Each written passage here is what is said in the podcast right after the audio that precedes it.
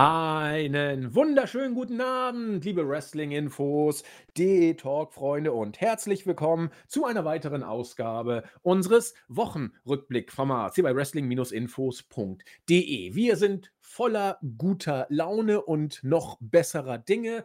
Das Wetter ist gut, wir wollen auch wieder alle in die Sonne. Ich möchte deswegen heute die Show auch nicht ausführlich oder unnötig in die Länge ziehen, sondern das Ganze kurz und knackig, aber mit der gewohnten und ja, gebotenen Leidenschaft über die Bühne bringen.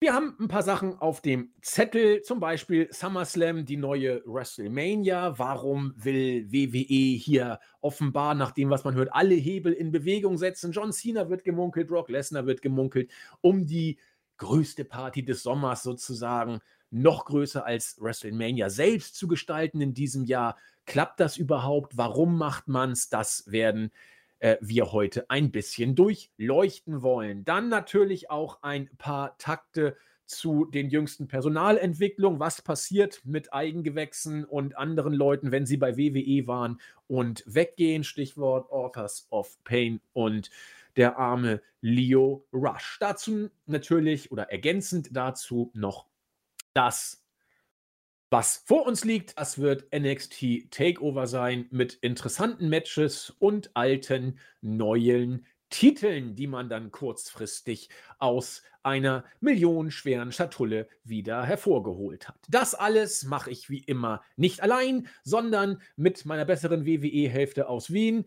Herzlich willkommen in einer neuen, heilsicheren Wohnung, der Christian, unser Chris. Wunderschönen guten Tag. Ja, äh, ich möchte mich vorab entschuldigen, äh, wenn ich heute halle. Ich bin quasi vor ja, zehn Minuten umgezogen und es ist noch alles leer. Und ich sitze hier quasi mit einem Tisch und einem Mikro, um äh, diese Folge aufzunehmen, weil ich nehme es mir nicht natürlich wieder dabei zu sein, damit wir mal sehen, was so passiert. Und vielleicht wird äh, nicht nur der SummerSlam die größte Party, sondern auch dieser Podcast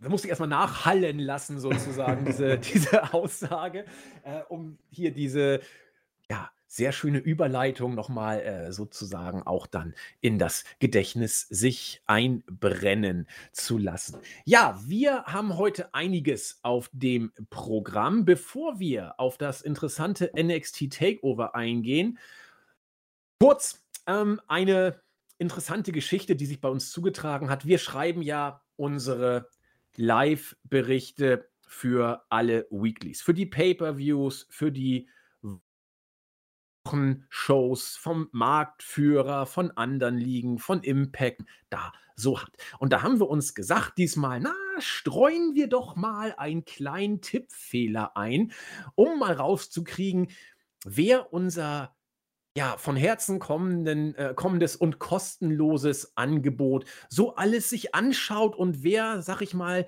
so tief sinkt, das dann auch noch vielleicht medial und öffentlich zu thematisieren. Wir haben den guten Marcel Bartel ein bisschen anders genannt. Wir haben ihn mit dem Vornamen Marco versehen, denn wir haben ja Marco bei uns im Team und da haben wir gesagt, mal gucken, ob das irgendwem auffällt und irgendjemand so cheap ist und das auch medial macht. Wir wurden natürlich nicht enttäuscht, deswegen herzliche Grüße. Ich weiß aber, ich weiß auch gar nicht genau, wer das war. Es wurde nur gesprochen, dass das irgendwer gesehen hat. Ich habe da keine Ahnung, irgendwie Mr. Spock oder, oder irgendwie Schrott. Light ich habe keine Ahnung, wie, wie die hießen, aber herzliche Grüße gehen auf jeden Fall raus. Äh, wir wurden also nicht enttäuscht. Freuen uns aber auch weiterhin, unsere kostenlosen Showberichte und Kommentare euch zur Verfügung zu stellen. Wer will, darf immer gucken und nicht vergessen, was sich liebt, das neckt sich äh, und der Rest auch. Damit würde ich sagen, Chris, greifen wir das an, was vor uns liegt. Es ist der Sommer und nicht nur der Sommer liegt vor uns, sondern auch im August der übliche SummerSlam. Und man hat viel gehört. AEW bekommt derzeit wieder gute bis sehr gute Kritiken. Ich habe noch gar nicht, das mache ich gleich, wenn ich dir das Wort gebe, äh, werde ich mal nachchecken, wie denn die Sterne vom letzten AEW Pay-per-View vom guten Dave waren. Ich habe sie noch gar nicht äh, gecheckt, werde mal prüfen. Ich tippe mal, er wird ähm, dem Omega-Match vier ein Viertelsterne gegeben haben und dem Tag-Team-Match hm, vier ein Viertel bis viereinhalb. Ich werde das gleich mal überprüfen. Auf jeden Fall AEW mit guten Kritiken und auch sonst ratingtechnisch, bis auf diesen einen Downer, den WWE und AEW ja beide hatten, recht gut dabei. Hm, bei WWE kann man es nicht sagen. Wir haben im letzten Podcast ja gesagt, schlimmstes Rating aller Zeiten. Das wurde mittlerweile relativiert. Dieser äh, Downer und Absturz im in der dritten Stunde war ein Tippfehler. Deswegen war es jetzt nicht das Schlechteste. Schlimm genug war es trotzdem. Wollen wir hier an dieser Stelle natürlich auch richtig stellen. Wurde uns auch schon äh, im Chat gesagt und wurde auch offiziell danach tatsächlich bestätigt. WWE scheint nicht nur sich von bekannten Namen zu trennen, die jetzt im Indie-Bereich angeblich Gagen im fünfstelligen Bereich fordern. äh, viel Glück, Braun. Mal gucken, wie weit er damit kommt. Aber man muss ja hoch rangehen und dann äh, Mal gucken, wie man weit handeln kann. Aber WWE versucht offenbar diesen Gerüchten von, ja, will man die Company bereit machen für eine Übernahme und was da auch alles so geistert, so ein bisschen entgegenzuwirken. Man munkelt, man will den SummerSlam zu einem Mega-Event machen. Man hört die üblichen Verdächtigen. John Cena soll gegen Roman Reigns antreten und auch Brock Lesnar wird genannt. Chris und ich wollten ihn oder haben eigentlich gedacht, dass wir ihn beim Mania-Event sehen werden. Da fehlte er. Hintergrund angeblich, Vince sagt, Brock kommt nur, wenn wir ihn gegen Reigns stellen können. Also Reigns immer noch von Gottes Gnaden höchstpersönlich geschützt. Chris, jetzt munkelt man, dass man den SummerSlam zur größten Show nicht nur des Sommers, sondern des Jahres macht. Warum glaubst du, will WWE sich derart ins Zeug legen und hier weder Kosten noch Mühen scheuen, so ein Knall-Event abzuliefern? Will man AEW in Schach halten? Will man ein Zeichen setzen? Oder ist man mir san mir wirklich nur auf sich selbst bedacht? Was glaubst du? Puh, also ich persönlich äh, nehme sowas immer ein bisschen mit einer Prise Salz, ähm, weil oftmals hat man schon Gerüchte und News gelesen ähm, oder auf Twitter, dass man etwas Großes plant für eine Show das ist jetzt nicht das erste Mal, dass man auch bezüglich SummerSlam sowas hört, dass man quasi das neue Mania ähm, etablieren will, beziehungsweise man will quasi Summer, äh, WrestleMania haben und dann SummerSlam im Sommer als ein ähnliches Event. Und vielleicht bietet sich jetzt einfach an, weil, nachdem man jetzt so eine lange Pause hatte, in Anführungszeichen mit äh, ohne Zuschauern und mit dem Thunderdome, dass man sie nochmal ähm, mit einem großen Event quasi zurück erwartet, auch wenn man das mit Mania ja auch schon gemacht hat, aber da hat man ja vergleichsweise nicht mit ja, Legenden herumgeworfen wie üblich, sondern man hat eigentlich eine ja sehr durchschnittliche, möchte ich sie mal nennen, Pay-per-view-Card auf die Beine gestellt, ohne dass ich das jetzt so schlecht fand, weil ich glaube, wir wünschen uns alle ein bisschen Abwechslung und Goldberg gegen den Undertaker hat ja schon mal nicht so funktioniert, deswegen insofern hatten wir da ähm, eher einen guten Event, haben wir auch äh, alles reviewed, kann man sich anhören. Ähm, ich meine, du hast auch äh, erwähnt, die Geschichte mit der Übernahme hängt so wie ein Schwert oder wie eine Wolke über die Company im Moment. Und vielleicht will man sich präsentieren, Werbung machen, wenn man da jetzt ein schönes Stadion hat. Ich bin mir jetzt nicht sicher, ob das ein ähm, Open, also das quasi über freie Wolken oder ob das ein Indoor-Stadium ist, bin jetzt gar nicht so sicher, was man da plant. Ähm, solche Events waren ja eigentlich nur dem äh, WrestleMania vorbehalten, dass man quasi richtig auspackt. Und jetzt hat man vielleicht einfach so mehrere Themenbereiche, die zusammenkommen und man sagt, gut, machen wir daraus einfach ein Riesen-Event A, wir holen die Zuschauer wieder zurück, weil das, glaube ich, eröffnet irgendwie die Rückkehr der Zuschauer. Ich bin mir nicht sicher, ob davor SmackDown oder Raw schon Zuschauer haben. Also da habe ich jetzt die Daten leider nicht im Kopf. Ich glaube, dass die Zuschauer in die Shows vorher zurückkommen, im Juli und der SummerSlam kommt dann auch. Ähm, weil danach will man ja quasi nicht mehr ins Thunderdome zurück. Also grätsch mich, äh, grätsch mich nieder, falls ich, falls ich hier falsch liege. Und wenn man sagt, okay, wir haben diese möglichen Optionen ähm, über einen Verkauf, dann machen wir das einfach auch gleich, um das zu bewerben, weil da werden natürlich auch mehr Leute zuschauen. Ich gehe mal stark davon aus, dass wenn Sina kommt, auch ein paar Schauspielkollegen vielleicht dazukommen, um seinen neuen Film zu promoten. Bietet sich an.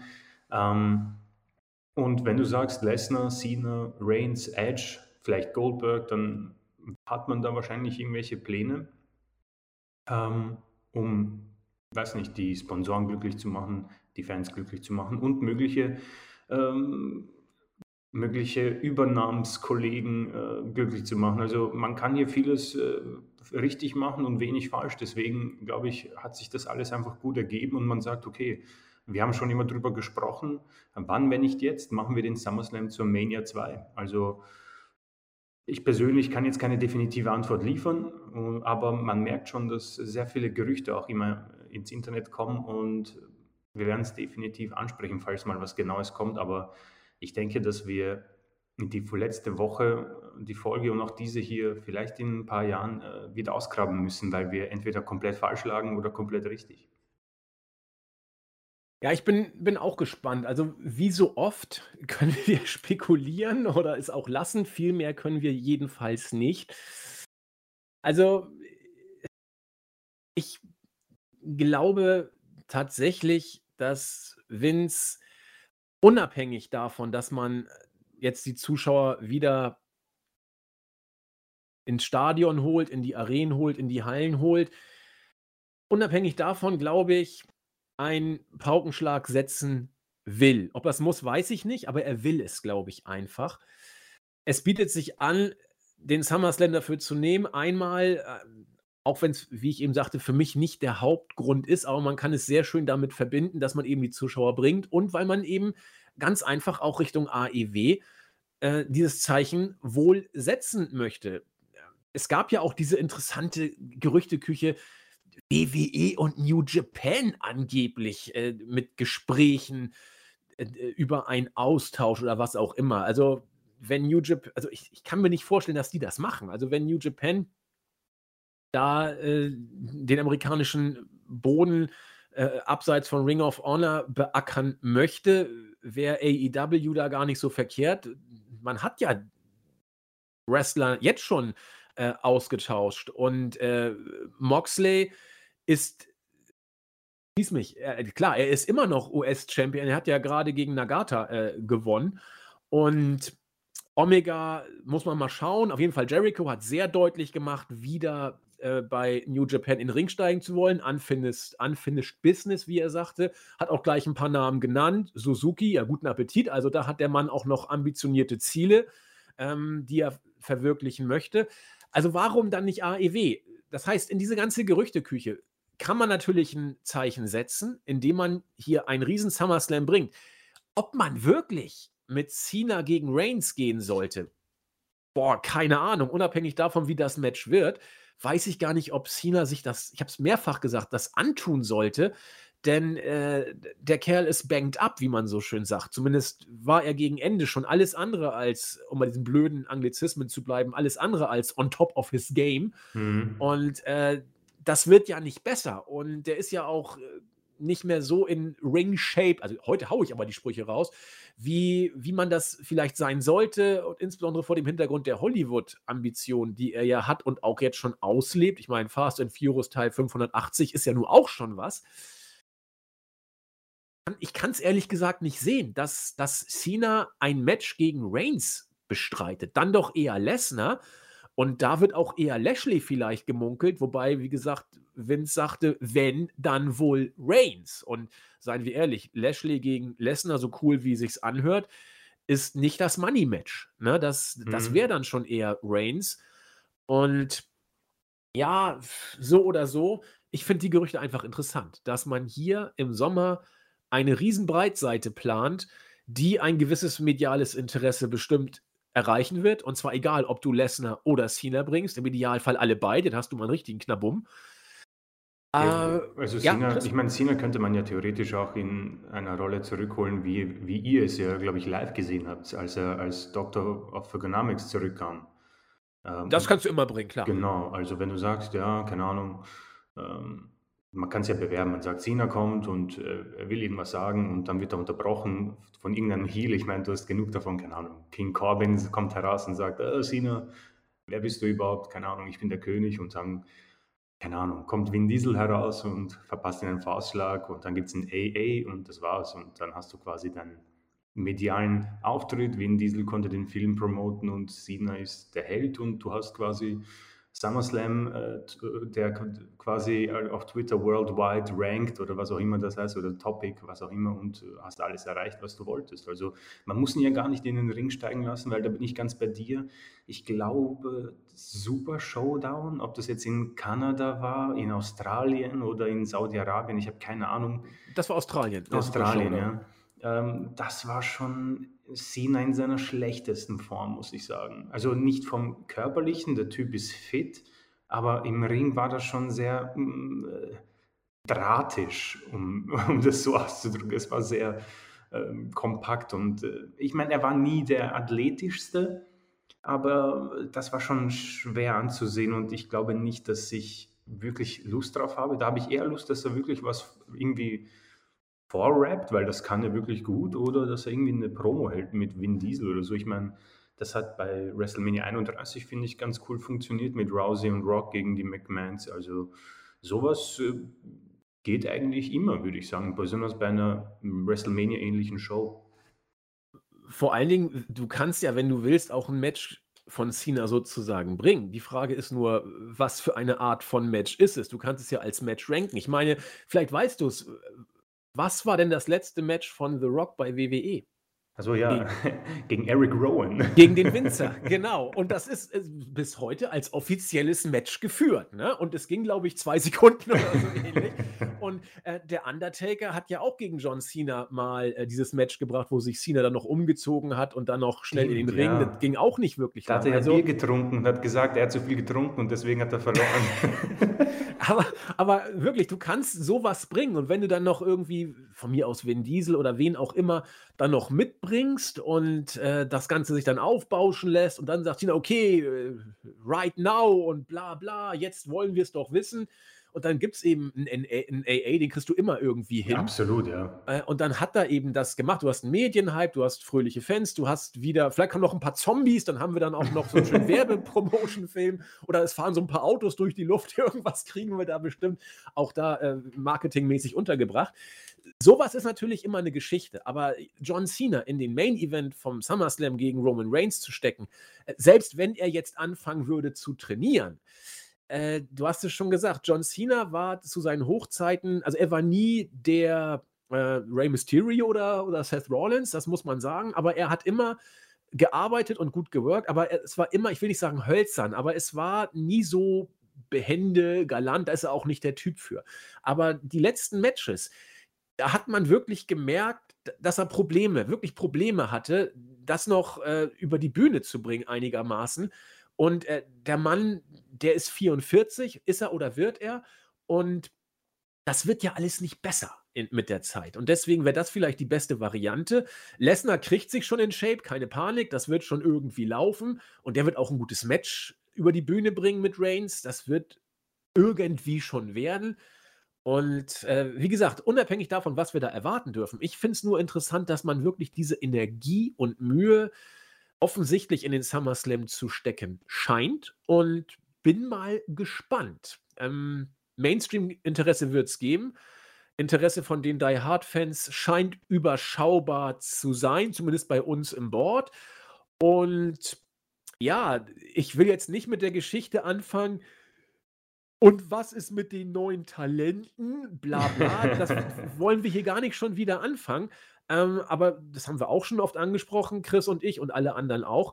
Wenn du beim SummerSlam eine mega Spektakelshow abziehst und dann äh, Leute wie John Cena und Brock Lesnar aus dem Hut zauberst, weil das aktuelle Programm eben nicht und, und Edge, ja, weil das aktuelle Programm und äh, Roster vom Wrestlerischen her zwar viel mehr hergibt, aber von dem Bekanntheitsgrad viel weniger, äh, ich wiederhole mich, dann wissen wir, was die Stunde geschlagen hat. Ob mit oder ohne einer katastrophal schlechten dritten Stunde in der vorletzten Raw-Ausgabe. Ähm, aber das ist dadurch erkennbar. Vielleicht wird ja Alexa Bliss mit ihrer Puppe in den Main Event kommen.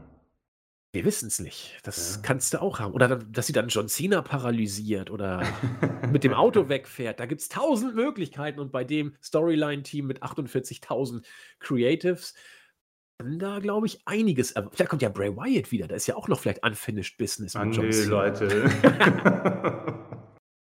ja, das war Mania 2014. Das war gar nicht mal schlecht, das Match. Ich fand das gar nicht schlecht, Bray Wyatt. Wow, das war vor sieben Jahren? Ja, ja. Ach war, du Scheiße.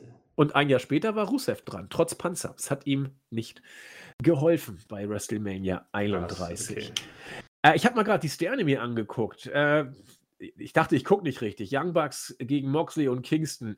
Vier Dreiviertel Sterne, das ist aber sehr sportlich, das Onkel Dave. Ja, finde ich auch. Ist mir Dreiviertel Stern zu viel. Ähm, Main Event wundert mich dann nicht. Ich hätte es zwar ein bisschen weniger gemacht, aber es passt schon Omega, äh, Pack und Orange Cassidy viereinhalb. Sportlich, aber ja, ja, ja, kann, Man, kann man gehen. Äh, Sting, Darby Allen gegen Ethan Page und Scorpio Sky dreieinhalb geht für mich vollkommen klar. Das passt schon.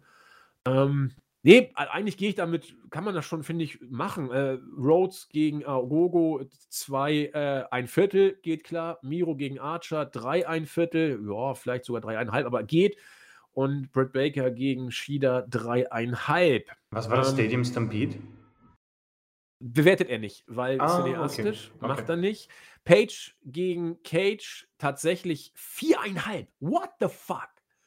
Das viereinhalb? Ist, ja, das ist wow. mir auch zu hoch gewesen. Das, das ist zu viel. Ja, finde ich auch. Aber äh, Deep gegen Rio, vier Sterne, soll stark gewesen sein. Ich habe es nicht gesehen, aber scheint wohl zu passen. Also wir sehen schon, äh, da lässt sich der gute David nicht lumpen, was die äh, Sterne bei AEW angeht. Und ja, da muss man natürlich schauen, wie es äh, weitergeht. AEW und WWE. Mal gucken.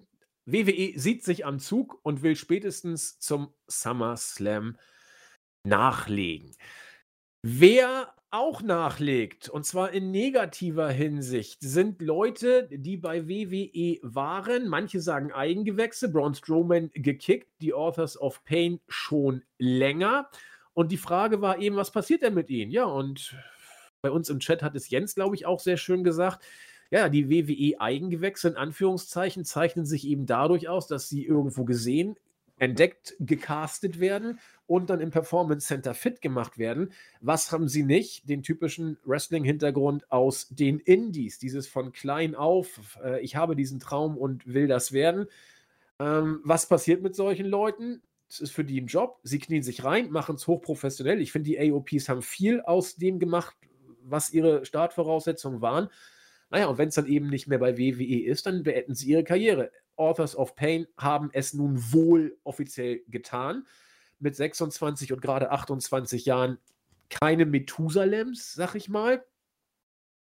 Äh, aber Chris, kann man wohl so sehen, dass die sogenannten Eigengewächse bei WWE auch tatsächlich Eigengewächse sind, Sports Entertainer und keine, sag ich mal, Wrestler, die das von ja, von der Pike auf gelernt haben. Da kann man ja auch schon mal ein bisschen ketzerisch die Frage stellen, wie lange wird es Braun Strowman durchhalten? Boah, also ich muss sagen, äh, ich weiß nicht, wie es dir geht, aber Braun Strowman war ja eine sehr interessante Personalie bei WWE, weil ich glaube, wir waren uns beide einig, dass sein Match bei WrestleMania gegen Shane ja gar nicht mal so schlecht war. Es war unterhaltsam. Also ich weiß nicht, wie es dir da ging. G genauso. Also ja. ich würde keine, ich würde nicht ganz drei Sterne geben, aber es war okay. Genau, ja, ja. Also dafür, wie gesagt, dafür, dass Steel Cage halt die dämlichste Stipulation auf diesem Planeten ist, war das wirklich gut. Um, ähm, und dann hat er eben dieses Main Event, äh, Main Event sage ich, Co-Main Event Match, Triple Threat Match bei WrestleMania Backlash und das war auch in Ordnung, weil es war kurz und man hat einfach ähm, große Aktionen gezeigt, um uns nicht einschlafen zu lassen und das passt. Und da, damit konnte ich leben mit dieser Darstellung von Strowman. Und dann eben die Entlassung, über die haben wir gesprochen. Und ja, was passiert jetzt danach? Ich meine, ich habe mir ein bisschen die Kommentare durchgelesen. Manche glauben, aus ihm kann nichts mehr, mehr werden. Manche glauben, er kann zu AEW.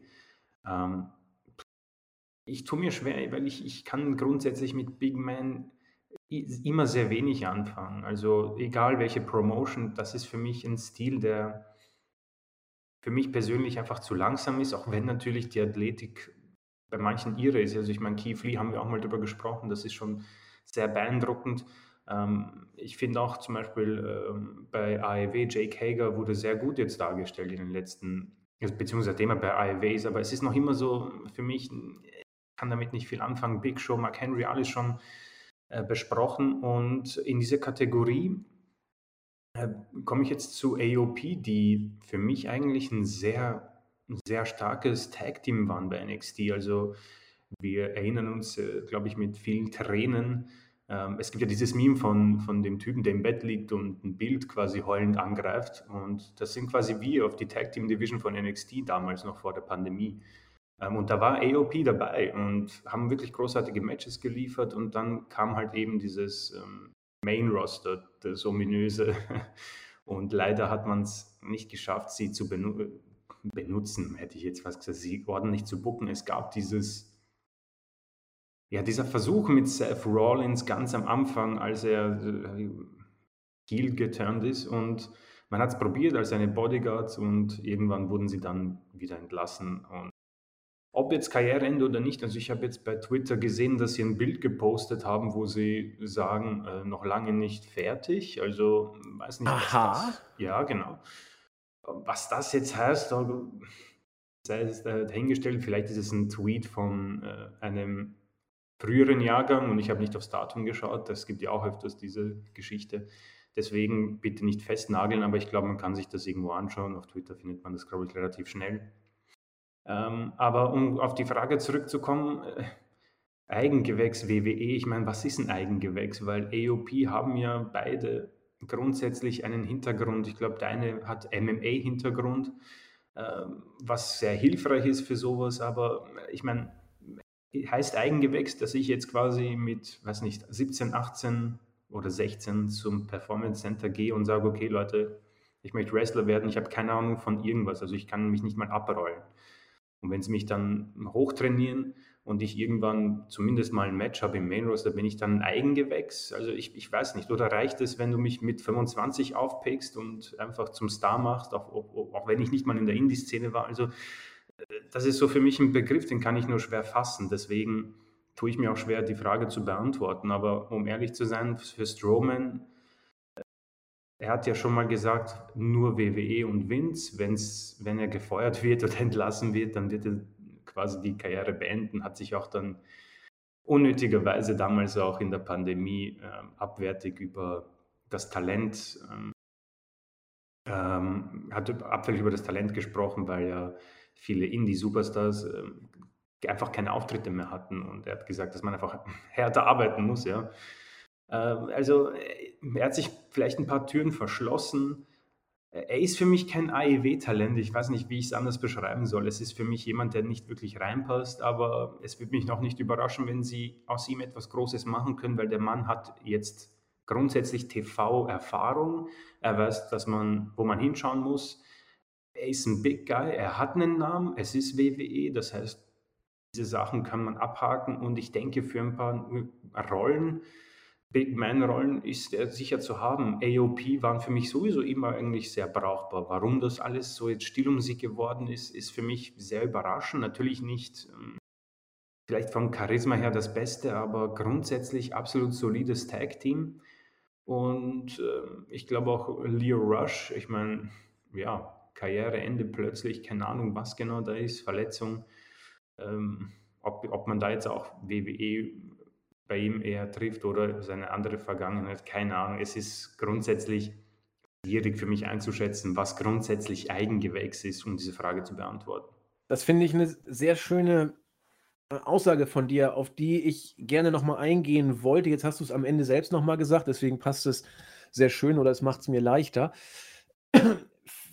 ich finde dieses Wort Eigengewächs insofern auch gefährlich bis sogar vielleicht blöd, wie du sehr schön rausgestellt hast, weil ähm, auch wenn WWE sich immer so darstellt mit ihrer Wrestling-Schule, WWE ist, also ist einfach niemand, der Wrestling indie-mäßig beibringt, sondern Sports Entertainment vermittelt. Das heißt, es war ja auch damals so alle äh, Stars, so 2015, als dann Kevin Owens, Sami Zayn und wie sie alle hießen aus den Indies dann, äh, mhm.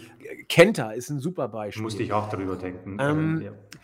Guck richtig in die Hardcam, positionier dich so und so. Äh, guck bei Interviews nicht in die Kamera, sondern guck äh, durch die Kamera durch. Guck auf den ähm, Interviewer. Also da wird dir dieses ganze WWE-Sprech und WWE ähm, Verhalten beigebracht.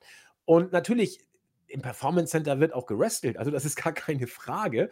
Aber es wird der WWE-Stil gerestelt. Und eigentlich ist ja der Deal so, Du arbeitest in den Indies, bis WWE dich wegkauft oder wegpflückt und äh, dann wirst du auf WWE umprogrammiert. Dass man wirklich als Wrestler den Traum hat, Wrestler zu werden und dann gleich ins Performance Center zu gehen und dann durchstartet, das gibt's ja nicht. Ähm, Strowman war ein Strongman. Du hast es schön gesagt. Ähm, weiß nicht, ob es A-Cam oder, oder äh, RZA war von den Authors of Hm, Pain, der den, der den. MMA-Hintergrund hatte. Äh, Roman Reigns war ein nicht hochklassiger, aber auch jetzt nicht totale Graupe, ein Footballer. Also die haben alle einen sportlichen Hintergrund, ähm, sind groß, muskulös und äh, haben auch was zu bieten, äh, athletisch. Das ist ja alles klar. Aber sie sind eben keine reinen Wrestler. Und deswegen sind WWE-Eigengewächse keine Vollblut-Wrestler, sondern Sportler, die man äh, in Sports Entertainer im Performance Center umbaut. Und deswegen insofern auch, also ein WWE-Eigengewächs, wenn man dieses Wort nennen möchte, ist aus meiner Sicht ein Sportler, den man auf WWE Sports Entertainment umgeschult hat. Hm, Das ja. finde ich jetzt auch nicht negativ, aber es ist einfach so. Es ist keiner, der das von der Pike auf gelernt hat. Und deswegen wirst du bei NXT zwei Arten von Wrestlern sehen. Äh, entweder NX, äh, Indie-Worker oder aus anderen Ligen kommende Worker, die jetzt bei WWE, bei NXT sind und bleiben oder dort fit gemacht werden für die Main Show in Anführungszeichen oder diese von mir so benannten Eigengewächse, die als Sportler umprogrammiert werden. Und äh, wenn ich jetzt grob schätze, ich habe jetzt nicht die Zahl vor Augen, mindestens 80 Prozent aus den Indies und 20 Prozent ähm, von den sozusagen umgeschulten Athleten gewissermaßen. Aber das ist jetzt rein out of the blue. Ich habe keine Ahnung, wie die wirklichen Zahlen sind, aber ich denke schon, dass die Mehrheit, auch wenn du die NXT-Cards anguckst bei den Pay-per-Views, äh, Mhm. das, das sind schon äh, Leute. Ich meine, wie lange ist Cole jetzt bei NXT? Das sind auch drei, vier Jahre ist der mittlerweile da. Gargano und wie sie alle heißen. Ja, die sind Ähm, alle schon so lange da. Es gibt Leute, die wirklich glauben, das ist Eigengewächs von WWE. Also das ist nicht mal, Ja. äh, es ist wirklich so lang schon bei NXT und die Leute glauben, das kam vom Performance Center. Ja. Ähm, also das ist schon sehr beeindruckend eigentlich. Also das, Mr. Takeover, ne? Ja, ja, genau, genau. Ich finde es aber auch sehr spannend. Also ich meine, ich weiß nicht, wie du NXT siehst.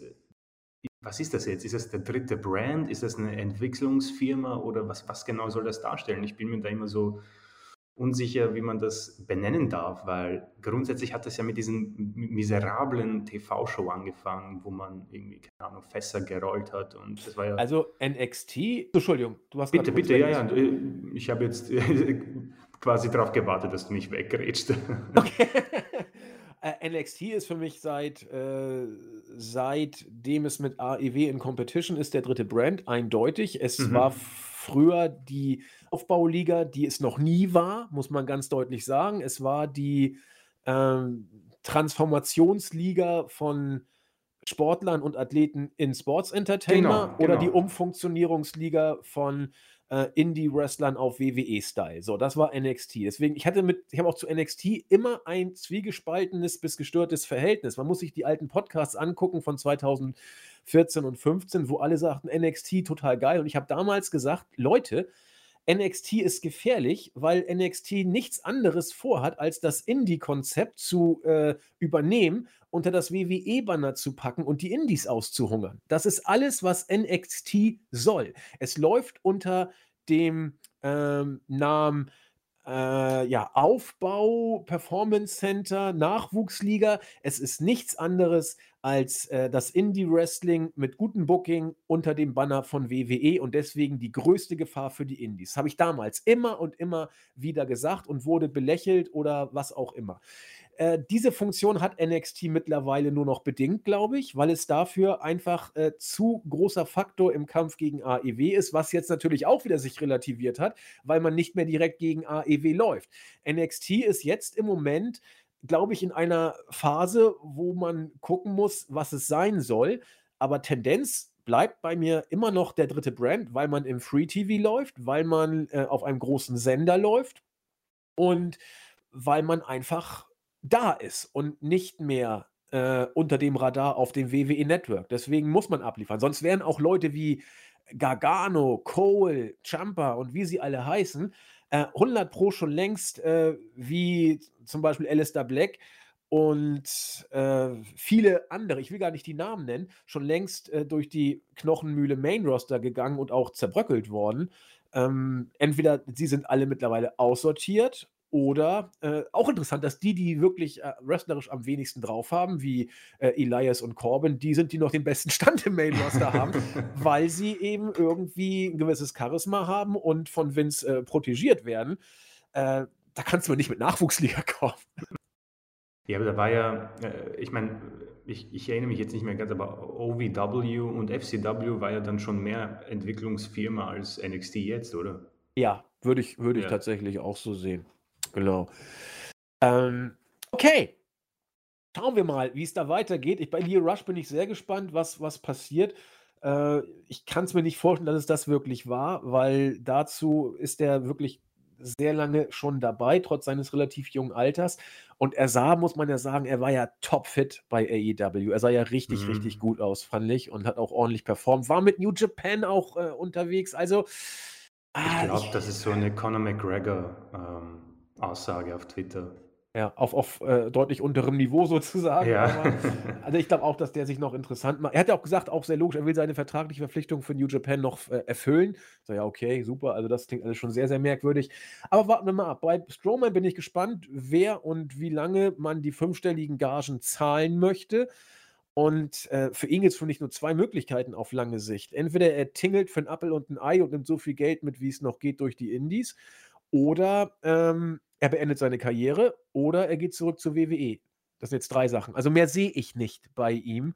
Und ich, ich möchte wetten, dass wir ihn bei WWE eher früher als später wiedersehen für äh, mindestens halbiertes Gehalt. Ich glaube auch. Und er wird damit zufrieden sein, denn das haben wir ja auch gesagt, er ist ein Overachiever. Er hat für das, was er mitbringt, das Beste rausgeholt, dass er für zwei Jahre diese Millionen mitgenommen hat. Äh, more power to him.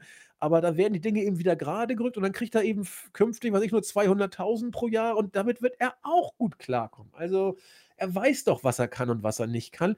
Und er hat jetzt drei Jahre verdammt gut abgeräumt und dann ist er jetzt eben im zweiten Glied und alles gut. Also können wir mal Wetten abschließen. Ich wette auf WWE für mindestens gedritteltes oder sogar gevierteltes Gehalt. Also ich, ich, ich hätte jetzt auch WWE gesagt. Ich glaube sogar, dass es vielleicht sogar abgesprochen ist, dass sie, dass sie gesagt haben, du pass auf, ruh dich ein halbes Jahr aus und dann holen wir dich zurück, aber mit geringem Gehalt. Aber genau, und dann sage ich einfach, ähm, um äh, ein bisschen Spaß halber, er geht zu AEW. Okay. Okay, lassen wir uns mal überraschen. Ich glaube, ehe alles, alles ist möglich im Moment in der Wrestling-Welt. Du hast ja völlig recht. Ja, wir haben NXT eben schon am Schlawittchen gehabt und nun wollen wir da mal in der gebotenen Kürze, aber auch äh, im angemessenen Umfang uns die NXT Card doch mal angucken. In Your House 2021 steht an. Wir hatten, glaube ich, letztes Jahr In Your House zusammen geschaut und reviewed. Ich meine, da gab es auch dieses unsägliche cineastische Match mit irgendwie Velveteen Dream, war es gegen Cole, ich weiß es gar nicht mehr, wo sie auf so einem Parkplatz sich geprügelt haben. Oder war das das mit Gargano oder war das beides sogar, wo Gargano aus dem Haus kam mit seiner Freundin, mit ja, seiner sie Frau? Haben vorher, genau, sie haben vorher zu Abend gegessen und dann kamen wir auf einmal in die Halle. Ja.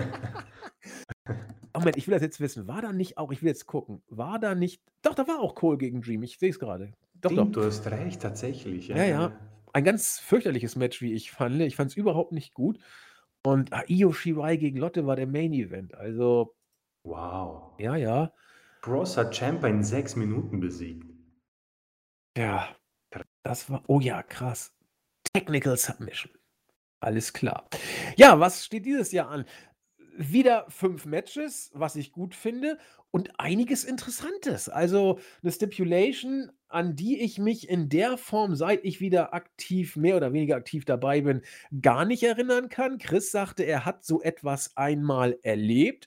Warum nicht? Wir haben ein Winner Takes All Six-Man Tag Team Match um die äh, ja, North American Championship und zugleich um die NXT Championship zwischen Bronson Reed als North American Champion und MSK als amtierende Tag Team Champions gegen Delegado del Fantasma. Also, ich bin gespannt. Ich bleibe immer noch der Auffassung, dass Wesley das Zeug hat zum großen Ding bei NXT. Äh, ich will nicht sagen, er ist so ein bisschen, äh, gehandicapt durch seinen Tag-Team-Partner, deswegen sage ich es auch nicht. Bronson Reed bin ich mal gespannt, wie weit man geneigt ist, mit ihm zu gehen. Aber wenn ich das Match als solches sehe, ich glaube, das kann das kann schon was werden, Chris, oder?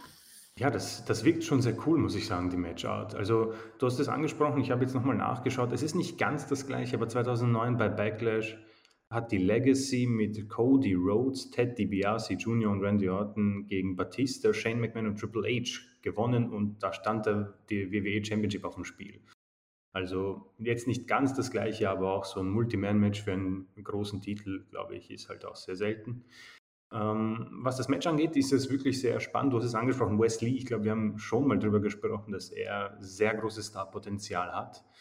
Mal sehen, was da in Zukunft kommt. Bronson Reed, äh, ich weiß nicht, also mir tut das ja immer leid, aber grundsätzlich, äh, Bronson Reed ist ein Big Guy, der sehr athletisch ist. Ich glaube, diese, diese Beschreibung passt auf jemanden sehr gut, der zwar nicht entlassen wurde, aber es wirkt, als wäre er entlassen und äh, ich spreche von Keith Lee natürlich. Also ich kann mir nicht vorstellen, dass äh, jemals großartig mehr für ihn herausspringen wird. Für, mich, für ihn kann ich mir nur wünschen, oder ich kann mir nur für ihn wünschen, dass er bei NXT bleibt, weil da wird er gut dargestellt, er wird gut eingesetzt und das ist genau richtig. Jetzt kommt halt diese zugegeben sehr spannende Stipulation, äh, Legado del Fantasma, ist ein cooles Stable, aber wir haben es angesprochen, Escobar gegen äh, Jordan Devlin bei NXT beim letzten Takeover. Wir waren beide ein bisschen so, underwhelmed. Es war okay, das Match, aber nichts, wo du sagst, okay, das, das catcht mich jetzt so sehr, dass ich wirklich einschalten muss. Und im Moment befindet sich Legado del Phantasma auf dieser Ebene. Santos Escobar hat den Cruiserweight-Titel an Kushida verloren. Der ist, glaube ich, nicht auf der Card. Und hat sich jetzt mal dem North American Championship gewidmet. Großartige Unterschiede gibt es jetzt nicht, außer in der Gewichtsklasse. Also ähm, ist da vielleicht so die ähm, die, die, die, die, Titel sind vielleicht nicht so wichtig. Die begrenzte Importance zu diesem Match fehlt mir. Die Teilnehmer sind großartig, darauf freue ich mich und das wirkt auch so nach einem sehr coolen Opener, um reinzukommen, um ehrlich zu sein. Also ja. ich habe jetzt keinen Bock auf ein Leitermatch als Opener, um ehrlich zu sein. Habe ich auch gedacht. Also das ist ein Match, wo du gleich von Anfang an in die Vollen gehen kannst. Wir betonen es ja immer wieder, so um der alten Zeiten willen, die NXT Tech Team äh, Startmatches gewissermaßen. In dieser Tradition könnte tatsächlich diese Paarung wieder sein, denn man kann davon ausgehen, dass es äh, einerseits sehr, also es wird 100 pro spektakulär, high-flying mhm. und äh, äh, intensiv sein. Es wird auch äh, ein bisschen über, die, über das Körperliche kommen, allein schon weil Bronson Reed drin ist, der aber auch beweglich und athletisch ist für seine äh, Körpervolumina, die er mitbringt. Also ich rechne hier mit einem richtig, richtig guten Match. Also MSK, man kann sagen, vielleicht schon fast ein bisschen zu spotlastig, habe ich auch schon mehrfach gesagt. Und mir ist das alles auch ein bisschen over the top mittlerweile. Aber äh, eins wird es bestimmt nicht so schnell und das ist langweilig. Da wird immer was passieren. Und solange ich nicht das Gefühl habe, ich kann diese Matches ähm, nach einem bestimmten Schema vorhersagen, das habe ich manchmal bei Spot-Matches, wo ich weiß, okay, jetzt kommt der Spot, jetzt kommt Spot, Spot, Spot.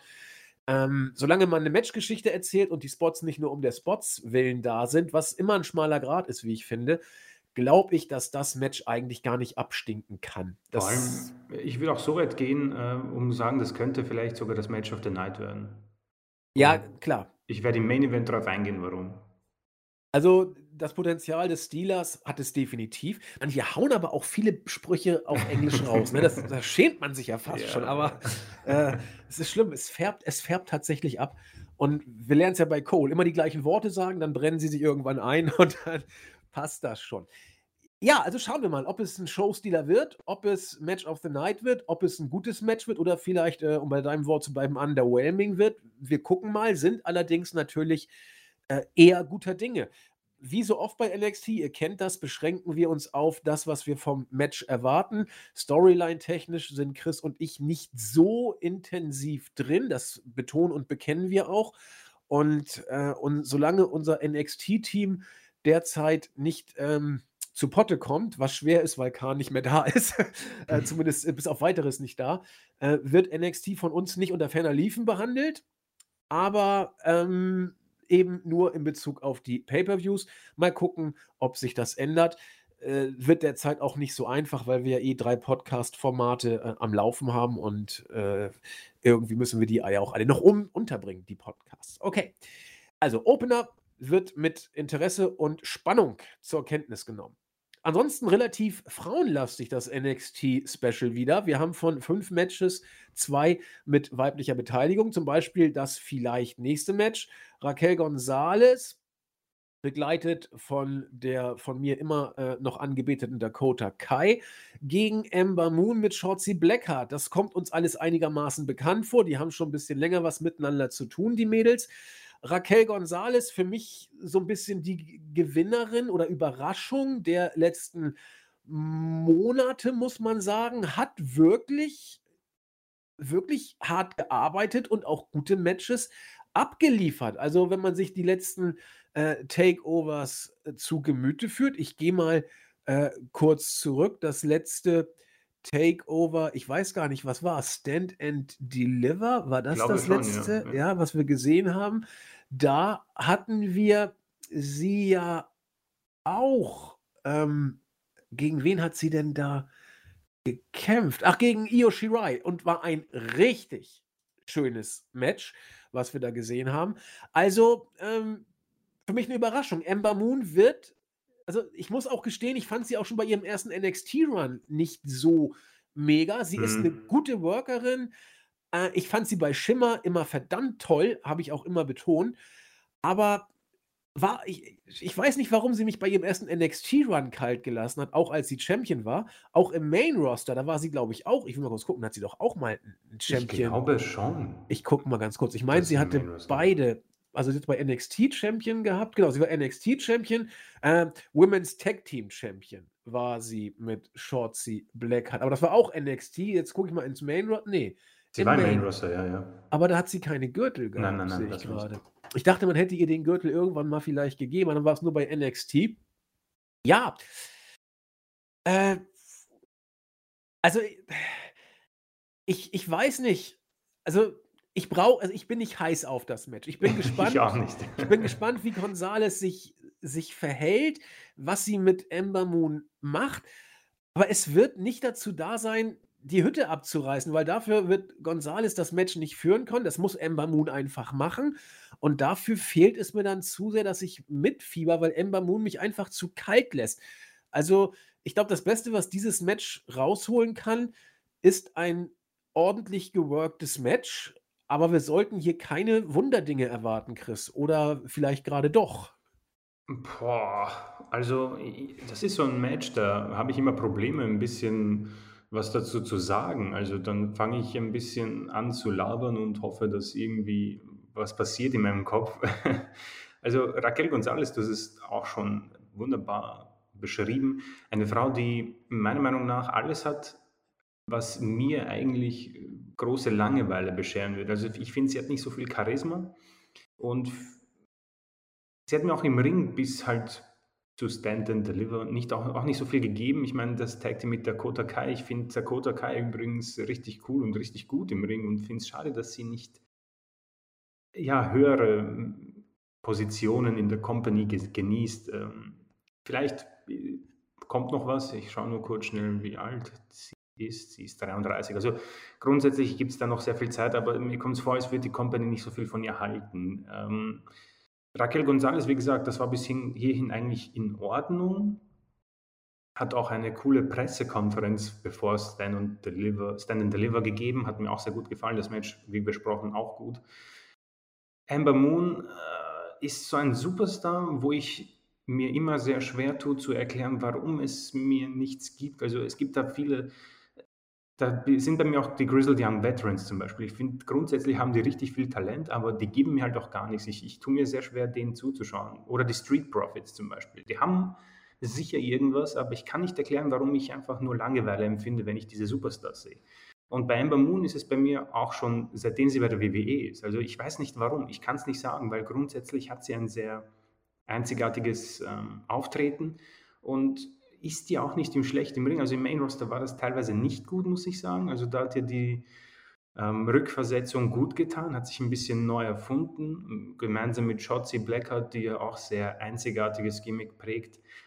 Ist das auch in Ordnung, aber ich, ich tue mir schwer, wirklich große ähm, Freude aufkommen zu lassen in dieser Match-Stipulation. Deswegen ähm, kann es vielleicht gut werden, weil ich halt nicht so viel davon erwarte. Ich kann wirklich nicht sagen, was für einen Stil wir bekommen. Ich meine, Raquel-Stil gegen Amber Moon, das ist so eine Sache, die, die kann halt auch schnell mal zu einer Katastrophe werden. Ja, also da, ich weiß nicht warum, aber ich muss dann irgendwie an Ripley Asuka denken bei der Raw-Ausgabe nach Mania. Das war halt so eine Katastrophe, weil zwei Stile aneinander prallten, die miteinander überhaupt nicht können.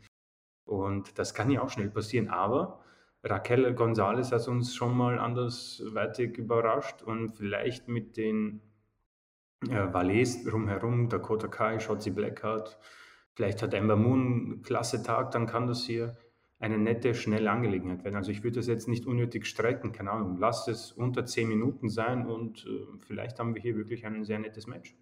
Ja, bitte unter zehn Minuten, das wäre äh, vielleicht gar nicht so verkehrt.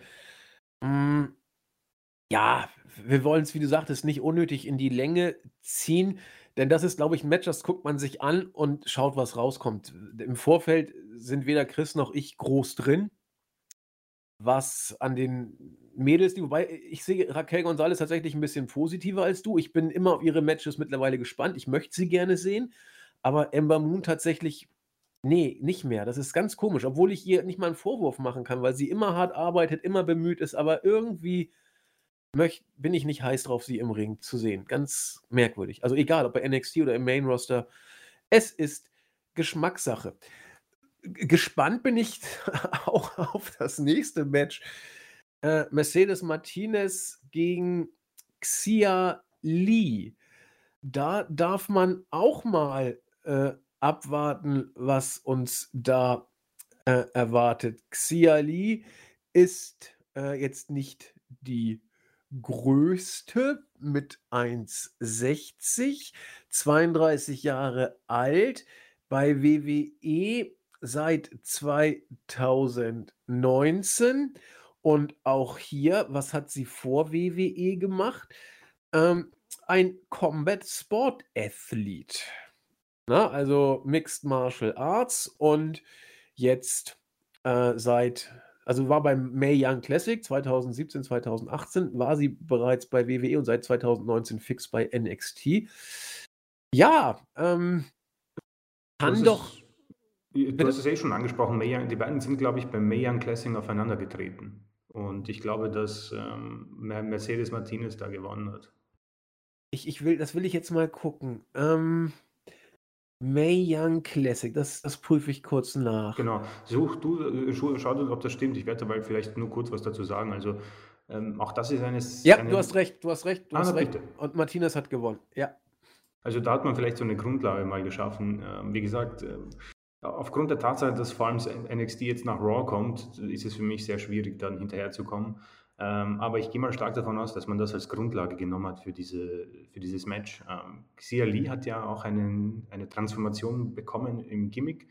Ähm, sehr schaurig, eher eine sehr interessante Wahl des Gimmicks für sie.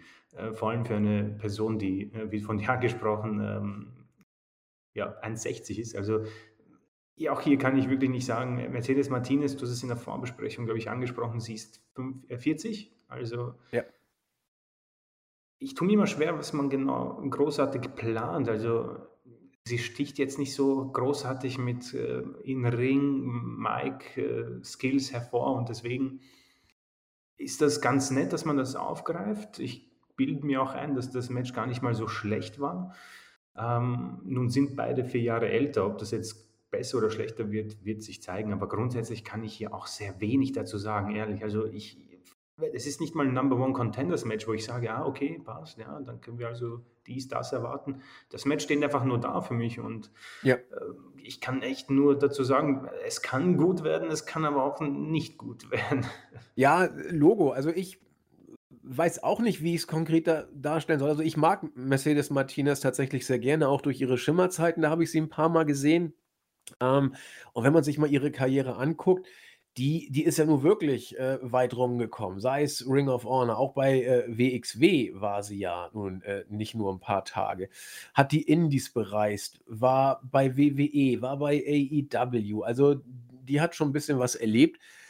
Äh, ich frage mich auch, was Hintergrund dieses Matches sein könnte. Eigentlich würde ich sagen, dass sie natürlich hier, äh, Xia Li overbringen sollte, wobei man da eben auch abwarten muss wo geht's hin? Ob das Match bei einer NXT-Card unbedingt drauf muss, weiß ich nicht. Äh, ob dieses Standing von Xia Li bereits ausreicht, um sie auf eine Pay-Per-View-Bühne zu bringen. Deswegen halte ich mich da auch zurück und sage, schauen wir mal, was es uns gibt. Äh, hat man noch nicht so oft gesehen. Wie du, du hast gesagt, beim May Young, okay, klar. Aber das ist ja nur auch schon ein paar Tage her. Ansonsten haben wir generell bei den letzten Takeovers äh, von mir hier auch noch nicht so viel gesehen, Hust. Und mal schauen. Also Martinez wird alles tun, um sie äh, overzubringen. Und mal schauen, wie es wird. Äh, auch interessant, Cameron Grimes gegen LA Knight. Jawohl. Also, äh, also erstmal ist es ein Ladder-Match, was immer ganz interessant ist. Und zum Zweiten haben wir seit neuestem nicht nur das Ladder-Match als Stipulation-Aspekt zu bringen, sondern eine interessante Championship wird wieder ausgegraben. So gefühlt alle 100 Jahre kommt das vor, dass man diese Championship ausgräbt. Eigentlich ganz interessant. Also, äh, ich habe die tatsächlich noch äh, live erlebt als Ted DiBiase sie seinerzeit äh, erfunden hat. Das ist über 30 Jahre her. 15. Februar 1989 hat er diesen Gürtel, diesen selbst erschafften Gürtel vorgestellt und ihn sich auch gleich selbst verliehen. Er hat ihn immer so als Accessoire mit sich rumgetragen, hat ihn dann beim SummerSlam 91 gegen Virgil verloren. Ich habe das Match sogar gesehen. Virgil war, glaube ich, noch nie so over und auch danach nie mehr wie bei diesem Match hat dann aber trotzdem ähm, wieder, dann irgendwann hat Ted DiBiase ihn sich wieder und dann war er weg. War sehr, sehr lange äh, deactivated und äh, sehr geil. Der Ringmaster, also Steve Austin, hat das Ding tatsächlich mal äh, auch getragen für eine Ausgabe. Äh, Ted DiBiase Jr., sein Sohn auch für einen Tag und so weiter. Also das war, das ist also so, so ein Gag, muss man sagen, der eine Zeit lang in den Storyline präsent war. Also jetzt kein echter Gürtel, der irgendwie mal groß, wirklich ernsthaft verteidigt äh, äh, worden wäre. Einzige Ausnahme, wo es wirklich mal da auf dem Spiel stand. Ähm, Virgil gegen Ted DiBiase, den Million Dollar Man beim SummerSlam 91. Ansonsten war das eher so ein, so ein Storyline-Gag. Und da kann man natürlich fragen, was sagt das jetzt über das äh, nun anstehende Match zwischen Cameron Grimes und LA Knight aus äh, oder Eli Drake? Äh, man kann sagen, super, immerhin auf der Card. Äh, auch da, also die Storyline wird dieses Match rechtfertigen. Ich weiß jetzt nur nicht, ob wir hier so ein bisschen in eine, ich sag nicht 0815, ganz bestimmt nicht, aber es ist jetzt kein Match, das so äh, rausreißt. Auch Mercedes Martinez gegen äh, Xia Ling. Das sind jetzt nicht so diese äh, Knaller, die wir von den NXT Takeovers früher gewohnt waren, wo man ja auch wieder hinkam in den letzten Shows. Ich sage auch nicht random, aber äh, es sind jetzt nicht die Stars, wo ich mit der Zunge zwingend schnalzen müsste.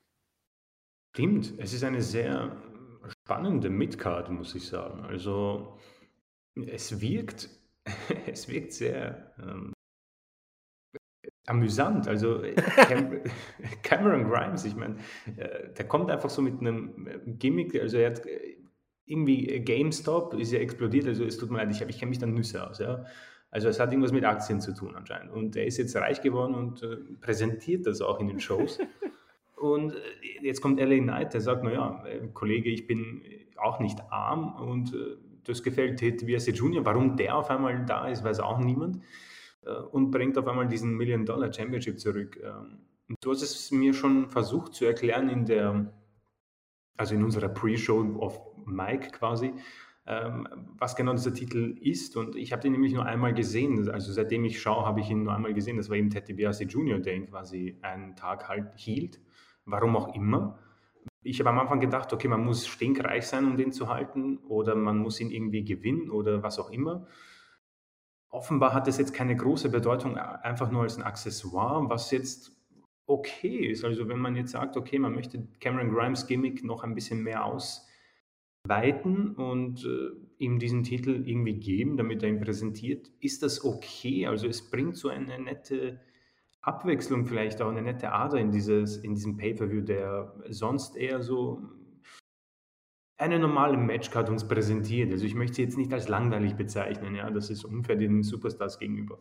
Ähm, ich kann zu beiden Superstars auch so wenig sagen. LA Knight ist ja auch erst vor kurzem bei der WWE, bei NXT. Seine Vergangenheit ist, glaube ich, uns allen grundsätzlich bekannt. Ein Mann, der Charisma hat, ähm, dass er auch gern anderen abgeben könnte. So viel hat er davon. Und ein Leitermatch macht das Ganze dann ein bisschen schwierig. Also ich glaube, oftmals von mir angesprochen, Stipulationen sind bei mir eine schwierige Sache. Leitermatches sind eine komplizierte Matchart. Sie sind einfach äh, schwer durchzuführen. Da musst du wirklich Talent haben und ein gutes Timing. Und jetzt hast du, glaube ich, mit beiden Superstars nicht die Athletik dabei, wo du vielleicht sagst, okay, es war auch schon immer mit Kane schwierig in Leitermatches oder Mark Henry. Ja. Deswegen, puh, schwer zu sagen, was ich da. Also Teddy DiBiase Jr. wird wahrscheinlich dabei sein und für, die, für einen interessanten Aspekt besorgen. Vielleicht wird er ziemlich sicher eingreifen für einen der beiden, wo er dann vielleicht sogar der Manager wird, um die Karriere des anderen voranzutreiben. Also das kann man durchaus so machen, denke ich. Aber so einfach Cameron Grimes gegen LA Knight, ein Leitermatch um die Million Dollar Championship, das wirkt ja schon sehr absurd. Also ich habe irgendwie Lust drauf, warum auch immer. Äh, und könnte halt sehr auf die Nase fallen, weil äh, es wirkt nach einem Match, das könnte sehr zart werden, um jetzt einen anderen Wortschatz zu benutzen. Ja, also ich weiß nicht, wo man den Fokus hier legt, aufs, aufs Wrestlerische oder auf den Gimmick-Aspekt. Und ich bin mir fast sicher, dass es so ein Gemisch aus beidem wird. Könnte bunt werden wegen dieser Gimmick-Geschichte. Du hast schon gesagt, dieser Faktor Geld, er ist jetzt reich und deswegen auch die Million Dollar Championship. Das macht alles dann irgendwie oder ergibt dann auch einen gewissen Sinn. Ähm, Charisma haben sie beide. Auch äh, Cameron Grimes wird da äh, nicht zurückstecken. Und wird, glaube ich, interessant sein, was für eine Geschichte sie erzählen. Es wird solides Wrestling und hoffentlich eine unterhaltsame Geschichte. Man muss sich wohl wieder darauf einlassen oder es wird auch Geschmackssache sein. Nicht jeder wird drauf stehen. Ähm, ich fand LA Knights äh, NXT Takeover Debüt absolut in Ordnung. Cameron Grimes ist so ein Charakter, muss man mal schauen, könnte aber sein, dass das auf Sicht irgendwie einfach irgendwann Klack macht und dann bist du drin. Denn Charisma hat der Bengel. Und mal gucken, vielleicht ist dieses Match das Match, wo man sagt, da hat es Klick gemacht oder es wird gar nichts oder es wird langweilig. Äh, ich schaue einfach mal und mal gucken, was Ted DiBiase, vielleicht macht er, spielt er sogar selbst eine Rolle. Geht man eigentlich fast von aus. Ähm, wer hier gewinnen wird, auch ganz interessant. Wer macht das Rennen? Also LA Knight ist relativ frisch in der Liga. Cameron Grimes ist irgendwie da. Ähm, beide können den Sieg eigentlich gebrauchen um ihre weitere Standing so ein bisschen zu pushen. Ich lasse es auf mich zukommen. Es tut, glaube ich, eh ganz gut, hier diese Show einfach mal auf sich zukommen zu lassen, weil, ähm, weiß ich nicht, weil sie für sich als solche einfach steht, ohne dass da irgendwie große Storylines fortgeführt oder gepusht werden. Äh, Stichwort Main Event. Da haben wir ein Fatal Five-Way Match mit allem, was Rang und Namen hat bei NXT und Karrion Cross, der als Champion äh, dabei ist. Deswegen Karrion Cross gegen Kyle O'Reilly, gegen Adam Cole, gegen Johnny Gargano und gegen Pete Dunn. Also, auf dem Papier eine Bombe. Könnte natürlich alles etwas overkillig werden. Zu viele Köche verderben die Köchin, so nach dem Motto. Und auch Chris hat gesagt zu Anfang, als wir über die Show gesprochen haben, beim Opener, der Opener könnte Match of the Night werden. Er würde es gerne beim Main Event ausführen. Da sind wir angekommen. Chris, führ mal aus. Genau, also du hast es Eh schon erwähnt. Also die Geschichte ist die, bei NXT ist mir oft passiert, dass ich ähm, mit zu viel Erwartungen an ein Match gegangen bin und äh, es war oftmals der Fall, dass es einen Overkill gab. Also ich glaube, das letzte Mal war es Stand and Deliver. Natürlich war es Stand and Deliver. Ähm, nur welches Match war das? Das war, glaube ich, der Main Event, wo man irgendwie fast eine Stunde lang, glaube ich, gewrestelt hat. Warte, ich kann das sehr schnell nachschauen. Aber grundsätzlich sind das natürlich Superstars, die einem das Wasser im Mund zusammenlaufen lassen. Das ist wirklich, äh, ah ja genau, Kyle O'Reilly gegen Adam Cole, Unsanctioned Match, 40 Minuten, ja. Auch auf dem Papier etwas, was jeder sehen möchte. Vor allem als Kyle O'Reilly-Fan war ich schon sehr gespannt auf das Match. Und auch hier hast du eben die absoluten Originals äh, dabei mit O'Reilly, Cole, Gargano, äh, Pete Dunne vielleicht jetzt nicht, aber es fehlt eigentlich nur noch Tommaso Ciampa, um das Ganze quasi abzurunden. Ähm, und Karrion Cross ist ein Mann, der in einer, also der wird unfassbar gut dargestellt. Also das ist wirklich, ich habe lange niemanden gesehen, der ein solches Standing genießt. Also verliert kaum Matches, gewinnt sie relativ eindeutig, relativ clean, relativ klar, hat auch seinen Titel sehr schnell zurückbekommen, hat Finn Balor damals, ja, nicht mit Leichtigkeit, aber ziemlich ähm, schnell beiseite gefegt. Ein Mann, der eigentlich sehr eindeutig äh, die NXT-Regentschaft quasi geführt hat und NXT geprägt hat. Und jetzt hast du eben so ein Fatal Five-Way-Match auf dem Papier, wie gesagt, unfassbar genial. Ich meine, Adam Coles Darstellung ist wieder für mich besser, äh, gefällt mir richtig gut. O'Reilly ähm, hängt ein bisschen in der Luft, leider, wie es, glaube ich, von uns erwartet wurde. Gargano hat seinen Titel gerade verloren, ist in seinem Storyline mit The Way. Und Pete Dunne, ja, auch oft besprochen, ein Mann mit unfassbarem Talent, mit einem sehr jungen, im sehr jungen Alter. Sein Problem ist halt, dass der Titelträger Karrion Cross heißt und ich glaube, der wird hier auch verteidigen. So, und jetzt kommt mein Problem. Also NXT kann immer für diese Traummatches sorgen. Ich erinnere mich an dieses unfassbar coole Fatal Four-Way Traummatch, glaube ich, zwischen Cole, Gargano, Champa und Balor, glaube ich. Und das ging auch sehr, sehr lang und das war auf dem Papier unfassbar genial, das, was man sich wünscht, aber es war einfach Overkill. Man hat, glaube ich, bei NXT jetzt so eine, man die Latte so hoch gesetzt, dass man bald nicht mehr viel mehr zeigen kann. Du hast es bei MSK angesprochen, es geht einfach zu, zu weit, wo du dann nicht mehr auch mitkommst, beziehungsweise es auch nicht so gut wirkt, ja? Äh, weil manche Sachen einfach auch keinen Sinn ergeben. Und vielleicht sind einfach auch die Namen vor allem Cole und Gargano. Ich nehme da mal Pete Dunne, O'Reilly und Cross hinaus. Vielleicht sind Cole und Gargano tatsächlich einfach schon zu lange in diesem Brand, auch wenn natürlich jeder mit Schaudern oft an das Main Roster denkt, ja, was mit ihnen passiert. Ich auch, ja. Deswegen ist das vielleicht so ein Teufelskreis, in dem sie sich befinden, weil Adam Cole halt einfach so gut ist und in den Main Event gehört. Jeder will ihn sehen, ich ja auch. Aber er hat halt alles erledigt. Er hat ein unfassbar erfolgreiches Stable hinter sich hat eine unfassbar lange Regentschaft hinter sich, hat dort alle Gürtel gewonnen, glaube ich, bis auf den Cruiserweight Championship. Er ist fertig mit diesem Brand und irgendwann gehen auch die Storyline-Gegner raus, aus. Also deswegen tue ich mir schwer, mich zu freuen, weil ich schon des Öfteren enttäuscht wurde. Auch die Fehde zwischen Gargano und Champa damals war einfach zu viel, zu lang, zu, zu viele Sachen, die keinen Sinn ergeben, beziehungsweise es einfach zu ausgeschlachtet wird. Und das hier klingt halt so nach einer 40, 45 Minuten Einheit, die vor allem Carrion Cross, glaube ich, nicht gut tun würde. Ähm, deswegen, es ist für mich A, nicht spannend, weil ich glaube kaum, dass man Cross den Titel abnehmen wird. Ähm, und B, es wird, befürchte ich, zu lang und es wird vor allem bei für mich einfach zu es wird mich zu sehr an alte Matches erinnern, auch wenn das hier natürlich ein Fatal Five-Way ist, was dementsprechend auch sehr cool werden kann. Aber ich glaube einfach, dass vor allem zwei Leute in diesem Match schon einfach durch sind mit diesem Brand.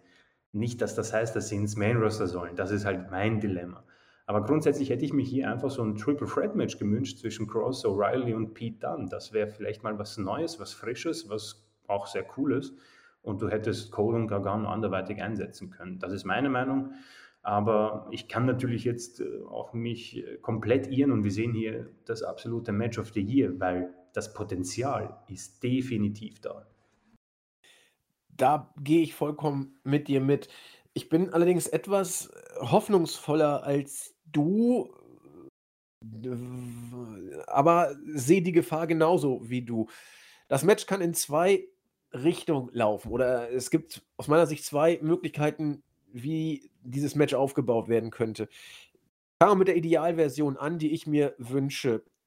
Das Match fängt von Anfang an an, in die Vollen zu gehen, gleich auf die Fresse, spektakuläre Aktion, bisschen äh, Storytelling im Ring, äh, spektakuläre Spots, aber alles am Schnürchen. Ein roter Faden ist immer da und am Ende bist du nach 25 bis 30 Minuten fertig. Daumen hoch. Das wäre so mein Traum-Szenario. Mhm. Im Worst-Case-Szenario geht das Ding mal locker 40 Minuten plus, wird langsam aufgebaut geht nachher am Ende in einer intensiven Finish-Phase over the top und wird deswegen in keiner Weise überzeugen können, weil es äh, zu sehr, wir fangen langsam an und dann steigern wir uns und dann wird für alles entschädigt. Selbst wenn man auf diese Art von Matchgeschichte steht, ich tue es wie gesagt nicht, Jens tut es, um mal zwei konträre Beispiele hier zu nennen, wie man solche Matches aufnehmen kann, äh, wird es, werden die Leute in diesem Match dafür einfach ein Stück weit auch verschenkt, weil jeder verdient sein Spotlight, jeder verdient seine Signatures und seine dominanten Phasen in diesem Match. Und dann erzählst doch einfach kontinuierlich das ganze Match über und nicht alles zuerst eine langsame Startphase und dann am Ende alles zum Schluss. Das weiß ich. Also ich fand dieses, ich, ich komme da immer wieder drauf zurück, weil es auch ein Multi-Man-Match war das äh, Ladder-Match bei Takeover, ich weiß nicht was, ich glaube, es war die WrestleMania-Ausgabe 2018, wo Adam Cole North American Champion oh, ja, geworden ja, ja, ist. Das, das war ein Leiter-Match, das eine sehr kurze Anlaufphase hatte und dann unglaublich spektakulär war. Killian Dane, Velveteen Dream, ich glaube, EC3 war dabei, der war der Schwächste im Match, EC3. aber stank auch nicht ab. Das war ein richtig, richtig gutes Match seinerzeit. Und wenn man es in diese Art und Weise auch aufzieht, du hast ja eigentlich fast die gleiche Situation, ich meine, damals waren es auch fünf, nur die Leiter fehlt jetzt, dann kann das schon richtig gut werden. Allerdings, wir wissen, wobei NXT, du hast es sehr schön gesagt, die Gefahr ist, nämlich in dem zu viel und dann vielleicht auch zu viel am Ende auf einmal, wo dann vieles untergehen könnte und dann haben wir den gefürchteten NXT Over-the-Top-Effekt. Also alles ist möglich, wie so oft. Vielleicht gibt es auch eine dritte, es gibt bestimmt noch eine dritte Konstellation, wie dieses Match laufen kann, die ich jetzt nur nicht sehe. Vielleicht gibt es auch noch viel mehrere Varianten. Aber das sind so die, die ich jetzt meine ausmachen zu können. Und ich hoffe auf die erste. Und dann hat man zumindest ein sehr schönes äh, In-Your-Face Voll-Power-Match gewissermaßen, das man sich, glaube ich, mehr als nur gut angucken könnte. Und deswegen, Chris, sind wir uns einig. Äh, es gilt das alte Swinger-Club-Motto: Alles kann, nichts muss. Und das trifft sehr gut auf dieses Match wohl zu. Äh, angucken und abwarten. Mehr können wir nicht machen, oder? Absolut. Ich meine, du hast mich jetzt in dieses Leiter-Match erinnert. Das fand ich damals so unfassbar genial. Auf das, das werde ich mir sicher heute irgendwann noch anschauen, weil das echt cool war. Und deswegen, also wenn sie das ohne Leitern so hinbekommen, dann bin ich halt auf jeden Fall glücklich. Wie gesagt, ich möchte das auch nicht irgendwie verurteilen. Die Matchcard ähm, wirkt vielleicht sehr negativ, vielleicht jetzt durch vor allem meine Ansprache, aber grundsätzlich ist NXT Takeover immer. Also man kann das safe schauen, ohne jetzt Zeit verschwendet zu haben. Das kann ich hier auf jeden Fall mal unterstreichen. Das werden wahrscheinlich wieder zwei Stunden, vielleicht auch nur zwei Stunden zwölf und nicht zweieinhalb. Und dann hast du eine sicher ganz nette Wrestling-Show, die du immer anschauen kannst. Also NXT Takeover sind selten mal eine Enttäuschung. Also vor allem, wenn man jetzt nicht unbedingt an die alten Klassiker noch denkt, die sind vorüber, die wird es auch so schnell nicht geben. Aber so für sich wird es sicher eine sehr nette Show, absolut. Denke ich nämlich auch. Ja, dann würde ich sagen, schauen wir einfach, was uns diese Show bietet und werden dann natürlich auch ein paar Takte dazu im nächsten Wochenrückblick-Podcast sagen. Habe ich eingangs gesagt, heute wird es nicht so lang. Gucke ich jetzt auf die Uhr. Wir haben wieder die 70 Minuten dann doch locker geschafft. Verdammt, ich wollte eigentlich ein Bier trinken. Ich habe mir Effes Bier gekauft. Das hole ich dann das nächste Mal. Ähm, ja, und, in a Cell Preview. Genau, dann haben wir die Hell in a Cell Preview. Die kommt ja auch noch. Also da, da wird uns ja jetzt nicht langweilig die nächste Zeit. Von daher Äh, keep your eyes open, um bei unserem Englischsprech mal zu bleiben. Und damit sind wir am Ende der Show angekommen. Ich will nur mal kurz gucken. Ach Mist, kann ich jetzt gar nicht. Ähm, ja, äh, kritisiert wurde auf jeden Fall, dass das Bier nicht getrunken wurde. Auch diesmal wird es nicht getrunken, aber es wird nachgeholt. I swear, I promise, ich verspreche. Und ja, Chris, was bleibt uns zu sagen? Wir gehen jetzt in die Sonne. Bei uns ist in, im Norden tatsächlich welche da. Ich setze mich da jetzt hin, werde ein bisschen lesen und wünsche euch eine schöne Woche und frage den Chris, ob er noch etwas auf der Seele hat. Ja, ich habe hier auch wunderschönes Wetter. Um mich herum ist äh, eine große Baustelle. Also ich werde jetzt mit mir sehr viel Geduld haben müssen in den nächsten Wochen und Monaten. Ähm, aber es sollte grundsätzlich nachmittags kein Problem sein. Und diese Woche sollte auch die übliche Soundqualität wieder dabei sein. Ich werde mich bemühen und wie gesagt nochmal von mir eine, ein herzliches ein, uh, Sorry, um in Englischen zu bleiben, für, äh, für die vielleicht heute sehr hallige Atmosphäre. Also ähm, ich mache es wieder gut, wie auch immer. Ich finde, das, das, das macht das Ganze so ein bisschen mystischer und gibt dem Ganzen eine erhabene Note. Ich meine aber, wenn jemand trotz Wasserrohrbruch äh, Reviews und Podcasts aufnimmt, da wird man ihm ja mal so ein bisschen Baustellenlärm und Halleffekt nach dem Umzug äh, nachsehen. Ich meine, ihr müsst das mal so vorstellen, Freunde der Sonne. Der Chris ist gerade umgezogen, bevor er da irgendwie die Wohnung einbaut, hat er den Podcast aufgenommen. Das ist doch mal eine wahre Arbeitseinstellung und Liebe zum Produkt und natürlich auch zu euch allen. Und damit würde ich sagen, schließen wir mit viel Liebe und viel Sonnenschein im Herzen und am Himmel. Bleibt gesund und ohne Schimmel. So, bis zum nächsten Mal. Ciao. Tschüss.